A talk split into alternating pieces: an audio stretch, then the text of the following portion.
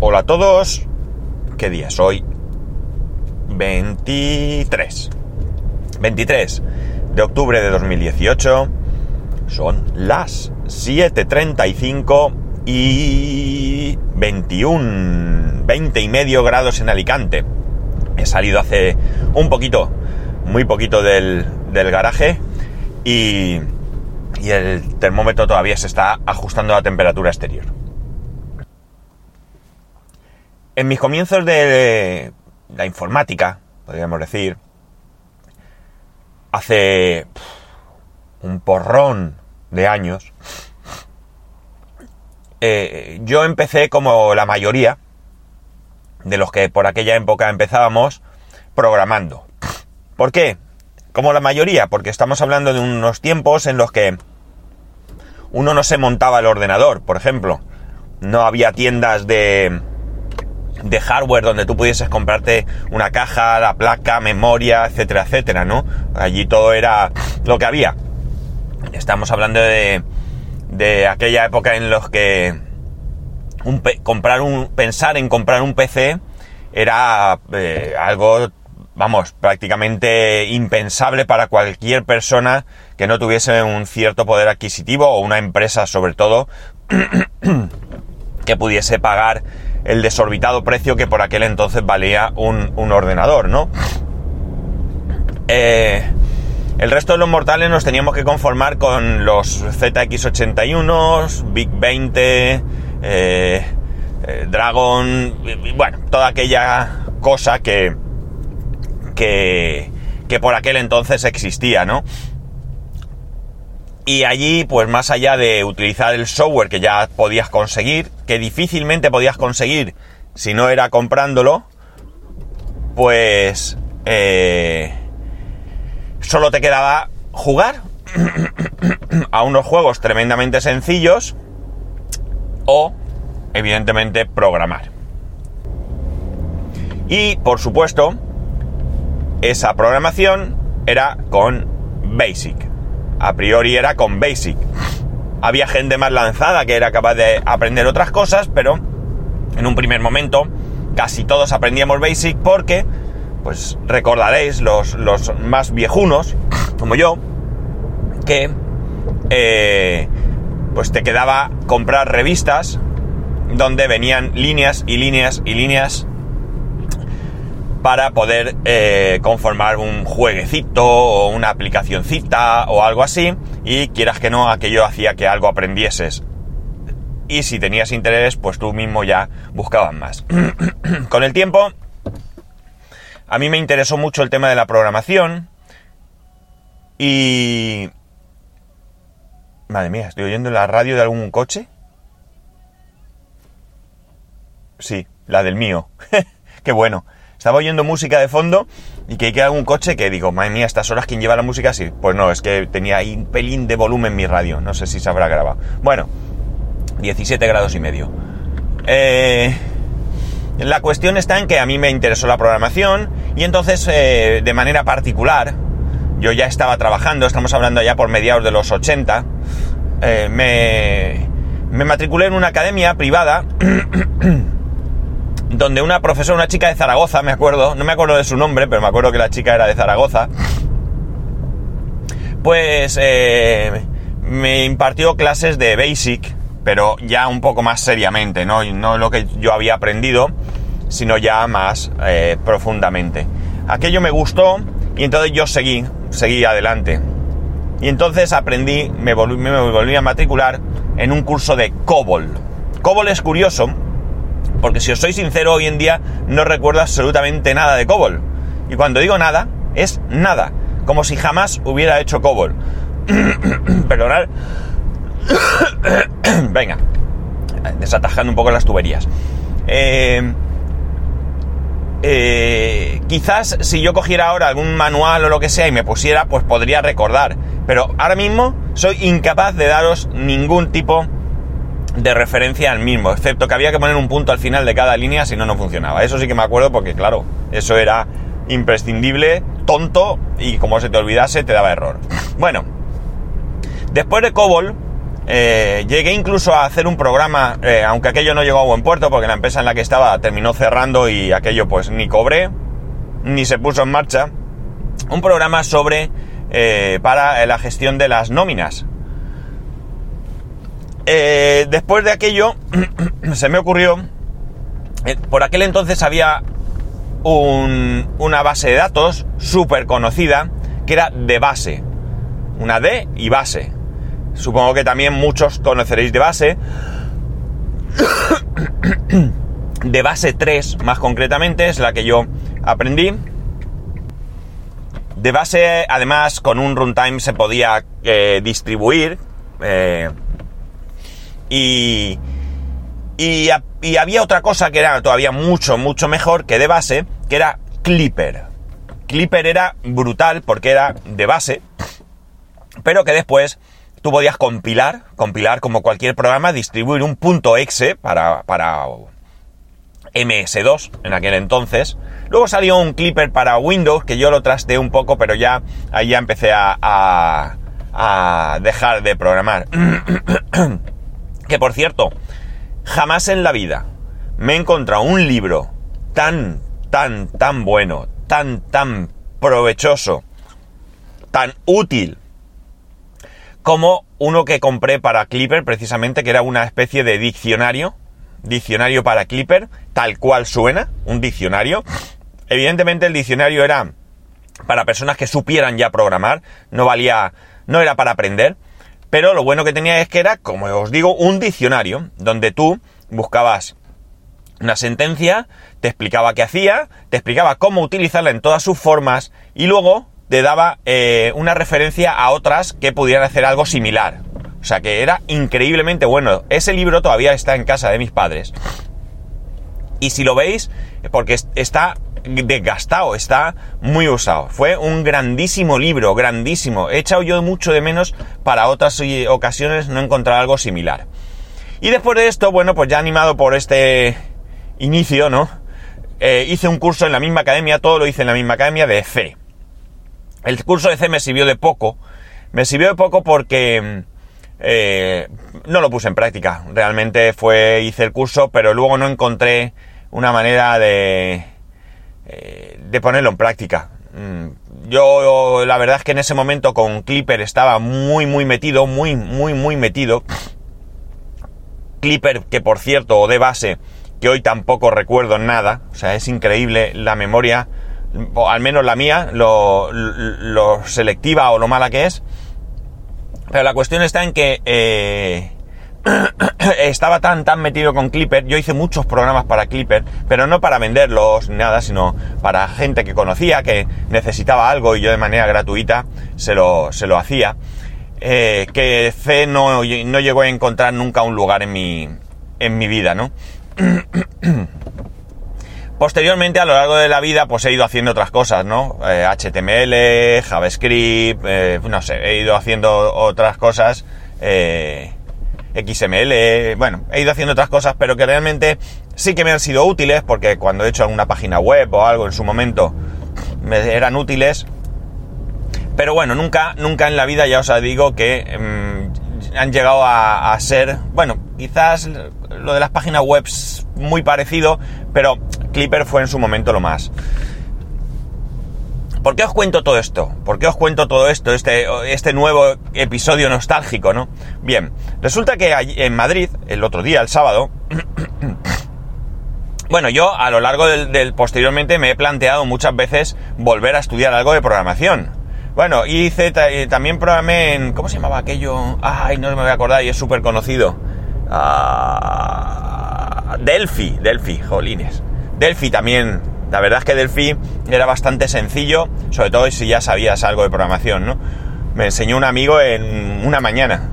Eh, o sea que la verdad es que bastante chulo. Bueno, la cuestión está en que eh, después de todo esto han ido pasando años en los que yo no he hecho nada de programación realmente quitando pues ver alguna modificación de algún tema de WordPress o algún plugin de WordPress o alguna cosita así, pero realmente he hecho muy poco, muy poco, muy poco y tampoco he aprendido nada.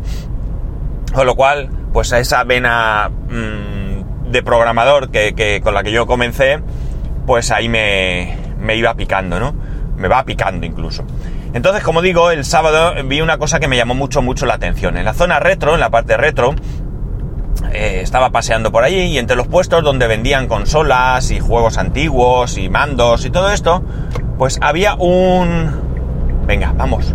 Había un, un puesto, un stand, quizás muy pequeño, hacía esquina, muy muy pequeño. Tenía de hecho solamente dos mesas. En una de las mesas, las mesas estaban puestas de manera que la esquina que, haría el, el stand estaba abierta. Eh, había eso, dos mesas, había tres personas, dos hombres y una mujer. Aquello era muy, muy, muy sencillo porque solamente en una de las mesas tenían algunos folletos y un cartel con lo que allí estaban, pues, entiendo que promocionando. Y en la otra mesa, que es lo que me llamó la atención porque yo eh, venía por ese pasillo y vi una televisión por detrás, una televisión de eh, plana, por detrás, y justo a los pies de la televisión, como digo por detrás, había un Mac Mini. Y me llamó mucho la atención el, Mac Mini. Me llamó mucho, mucho. Porque digo, uy, ¿qué hace aquí un Mac Mini? Porque además era un Mac Mini de aluminio. Es decir, un Mac Mini eh, mm, reciente, ¿vale? Relativamente reciente. Por muy antiguo que sea, es de aluminio, con lo cual relativamente reciente. La cuestión está en que... Y no había nada más. O sea, no podías ver ahí mucho más. Entonces, como digo, aquello me llamó la atención y me acerqué a, a ver, a ver qué iba. Y era un juego, un juego en 2D, un juego era como un... Imaginar, pues mira, eh, no se me ocurre otra cosa que imaginar la pantalla de un comecocos, más elaborada, por supuesto, eh, donde había unos cuadrados de diferente color que se podían mover. Esos cuadrados se movían, había un personaje, no recuerdo muy bien cómo era, que era el que tú controlabas, y había unos eh, monstruos. No sé si tú llevabas una especie de, de dragón o algo así. Eh, eh, el juego, verlo como muy sencillo, ¿vale? Muy, muy sencillito. Y el juego consistía en, empujar esos bloques para el objetivo, vamos, de cada, de cada fase o de cada nivel era matar a esos monstruos, ¿no? Los que hubiesen, dos, tres, los que fuesen, no, no sé. Y como digo, el objetivo era eh, matarlos empujando los bloques eh, y chafándolos, ¿no? De alguna manera. El juego, ya digo, me juego pues un jueguecillo para pasar ratos, ¿no? Eh, pero me llamó la atención que, bueno, el juego estaba en fase de desarrollo, ¿de acuerdo? Con lo cual no funcionaba al 100%. Y una de las cosas que no funcionaban bien eran que para poder, o sea, si estaba puesto en modo un jugador, y querías poner dos jugadores que se podía, tenían que reiniciar el juego. No podían cambiarlo desde un menú o algo porque todavía no tenían esa parte, por lo visto, desarrollada. Allí, bueno, pues de las tres personas que habían, un hombre y la, mujer estaban allí sentados un poco a la expectativa y había un hombre mucho más activo que era el que te animaba a probar el juego, te hablaba un poco y tal. Entonces, como ese juego había que reiniciarlo, pues eh, cuando lo reiniciar estaba en modo un jugador, había ahí una chica jugando y mi hijo quería jugar con uno de nosotros, jugó al final con, su madre. Eh, al reiniciarlo me llamó la atención que el juego estaba desarrollado con Unity. Unity es un entorno de desarrollo para 3D y 2D con el que incluso parece que se hacen películas. No estoy muy puesto en Unity, pero Unity es uno de los cursos que se ofertan en la academia de mi amigo para niños ya de una cierta edad, estamos hablando de algo más serio, en el que hace falta tener algún conocimiento, o al menos, si no tienes conocimientos, porque he visto un curso en Udemy que vale 200 euros, en el que te recomiendan saber algo de C, pero que si no sabes también, con lo cual, eh, bueno, ellos lo que te recomiendan es que antes hayas hecho su curso, ¿no? Entonces, eh, bueno, en principio se puede empezar sin haber tenido ningún eh, contacto anterior, siempre, como todo en la vida, pues si lo tienes es mucho mejor y va a ser más fácil. Pero la cuestión es que, eh, como digo, se oferta allí para niños, con lo cual es algo que se puede aprender, entiendo que relativamente fácil. Y sobre todo si tienes un buen maestro, ¿no? Bueno, pues eh, me ha llamado mucho la atención. me llama mucho la atención Unity porque no sé si lo he llegado a decir, lo tenía en la punta de la lengua, pero no recuerdo si, si me lo he saltado. Se pueden hacer incluso películas, películas con Unity. Alguno de vosotros es posible que conozca Unity, por el motivo que sea. Y seguro que podría explicar qué es Unity mucho mejor que yo. Pero la cuestión, y a lo que voy, es que Unity eh, me ha picado. Así como suena, me ha picado bastante porque si realmente es relativamente sencillo de aprender, eh, me podría bastante, bastante eh, matar ese gusanillo que tengo dentro, porque además de aprender un nuevo lenguaje de programación actual, un lenguaje de programación o un entorno de programación, o como queráis llamarlo, que está ahora mismo eh, vigente, eh, me permitiría hacer un jueguecito, porque Unity, os he dicho que estaba en un Mac, pero evidentemente vale para Windows, para móviles, y por lo tanto se pueden hacer muchas cosas. Y como tengo ese gusanillo y la idea de hacer un juego, pues la verdad, evidentemente, evidentemente, un juego tremendamente sencillo, tan sencillo como el que allí mostraban, que yo entiendo que lo estaban, como digo, promocionando, porque en algún momento va a salir a la venta, digo yo, porque, eh, por cierto, mira, no he recordado. Tengo un folleto, tengo un folleto, pero lo tengo en casa, que me traje. Eh, y no he mirado exactamente qué, le, ponía en el folleto, porque yo tal cual estaba allí viendo, dije, esto me interesa, cojo el folleto, me lo meto en el bolsillo. La cuestión está en que aquello sí que parecía como una empresa o algo, porque llevaban todos un polo con un nombre que evidentemente tampoco voy a recordar. Y eh, me ha llamado mucho, mucho, mucho la curiosidad, la atención, el posible eh, hecho de aprender Unity y de intentar pues, desarrollar algún juego sencillo. De hecho, en el curso de Udemy creo que una de las cosas que se hacen es eh, desarrollar 8 juegos, 8 juegos nada menos. Por cierto que el curso, que tampoco sé si lo he dicho, estaba en 199, pero ahora hasta ayer al menos, eh, porque cuando lo miré faltaban horas, eh, no sé si estaba a 14 euros o 12 euros, una cosa así. Podría ser interesante por 12 euros, aunque solo sea como introducción, ¿no? Aunque realmente no sea un gran curso, que no lo sé, pero bueno, te puede valer como, como introducción a, a lo que es Unity. Entonces, en cualquier caso, desde luego si encuentro que vale 12 euros, me va a facilitar mucho la decisión. Pero estoy por eh, valorar si me meto a aprender Unity. No voy a meterme a aprender Unity, lo he dicho bien, voy a valorar si puedo meterme a aprender Unity porque para ello, evidentemente, necesito más allá de las ganas que pueda tener, que es muy importante, necesito saber si voy a tener tiempo suficiente para aprender Unity. Carl Legas me dijo que por qué no me apuntaba en la universidad a algún curso o algo que hubiese por allí. Y lo del curso lo veo complicado porque, en primer lugar, porque, bueno, no, bueno, básicamente porque no sé realmente cuándo tengo yo tiempo eh, a mediodía. Suponiendo que a mediodía hubiese algún curso y que ese curso me pudiera interesar, no todos los días como a la misma hora. ¿Por qué? Pues por ejemplo ayer eran prácticamente las 4 de la tarde cuando pude comer. Otros días puedo comer a las 2. Es decir, que no tengo un horario, aunque teóricamente mi horario es de, comida es de 2 a 4, eso rara vez puedo garantizar que se cumpla concretamente precisamente porque, bueno, pues es un trabajo dinámico en el que si hay que hacer algo, pues se hace y mejor, ¿no?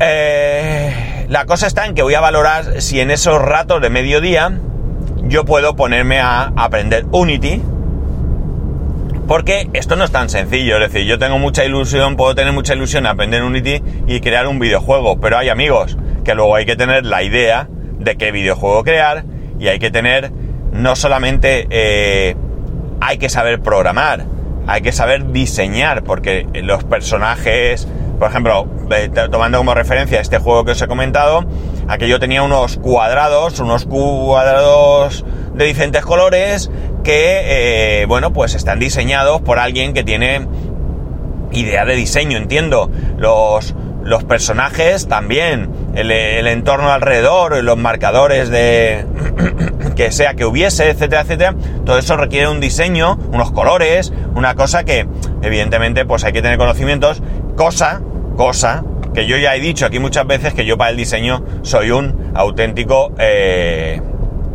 eh, desastre, no, no, no, no, no, no tengo yo esa parte, ¿no? Entonces, voy a valorarlo, voy a valorar si Unity es interesante eh, para mí, ¿vale? Creo que puede ser muy interesante Unity, pero no sé si es interesante para mí. He hablado con mi amigo y le he dicho que me diga algo para adultos, que me localice algo para adultos. Él tiene allí un profesor que, que sabe de esto, evidentemente. Bueno, pues que le pregunte. No voy a ir a la academia a hacer un curso porque es una academia para niños. Pero sí que puede ser que eh, me diga algún, alguna web o algún curso, incluso ya os he dicho este de Udemy, no sé, ver algo por ahí que pueda ver si eso. Y sobre todo ver si realmente eh, me interesa, porque hay otra cosa, otro, otro entorno que es Stencil, que a lo mejor me resulta más interesante porque es más sencillo. Y yo no quiero dedicarme, bueno, a ver, si yo aprendiese Unity y sacase un jueguecito tonto que pudiese vender, oye, pues aunque lo venda a dos euros, ¿no? Sería una cosa chula. Pero como no ese, no ese es el objetivo primeramente, y, mm, sobre todo es entretenerme, pues eh, tengo que valorar si esto es realmente algo que, que, no me amargue la existencia, que no sea tan difícil, que o que no tenga tiempo y al final lo tenga que abandonar eh, y sea una frustración más. En fin, esto quería contaros. Me he retrotraído, me he hecho un regreso al pasado, ¿no? De, de mi historial como programador. Nunca he sido un programador realmente, eh, vamos a decir, profesional. No me he dedicado a ello nunca. No he tenido esa oportunidad. Eh, la programación me gusta mucho. La verdad es que me gusta mucho. Me gusta el estar allí sentado delante del ordenador, eh, en un ambiente tranquilo, silencioso. Yo no he valido nunca para estar allí sentado delante del ordenador programando con música ni nada. Y recuerdo pues tiempos en los que estaba realmente abstraído allí, en los que incluso venía mi madre, me decía, recuerdo una vez que vino mi madre y me dijo, cuando pite la olla, en no sé cuánto tiempo eh, la apagas el fuego, que estoy haciendo lentejas. Y cuando mi madre llegó, pues las lentejas se habían quemado, ¿no? Porque ni oí el pitido, ni oí a mi madre, ni oí la olla, ni oí nada de nada, ¿no? Entonces, para mí es muy entretenido. Y bueno, nada, aquí voy a dejarlo, no me enrollo más. Esto es lo que quería hoy contaros. Eh, no sé, ¿Hay algún programador entre vosotros? ¿Alguno que conozca Unity?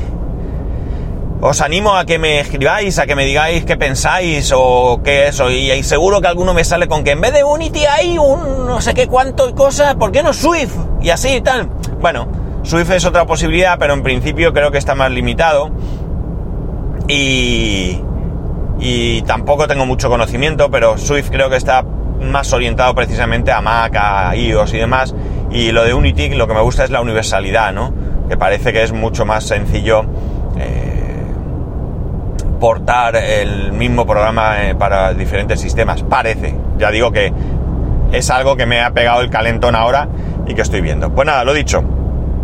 Escribidme, contadme algo de lo que se os ocurra. Ya sabéis que podéis hacerlo a arroba spascual, spascual arroba spascual.es, eh, spascual1 en Instagram eh, spascual.es barra YouTube y spascual.es barra Amazon.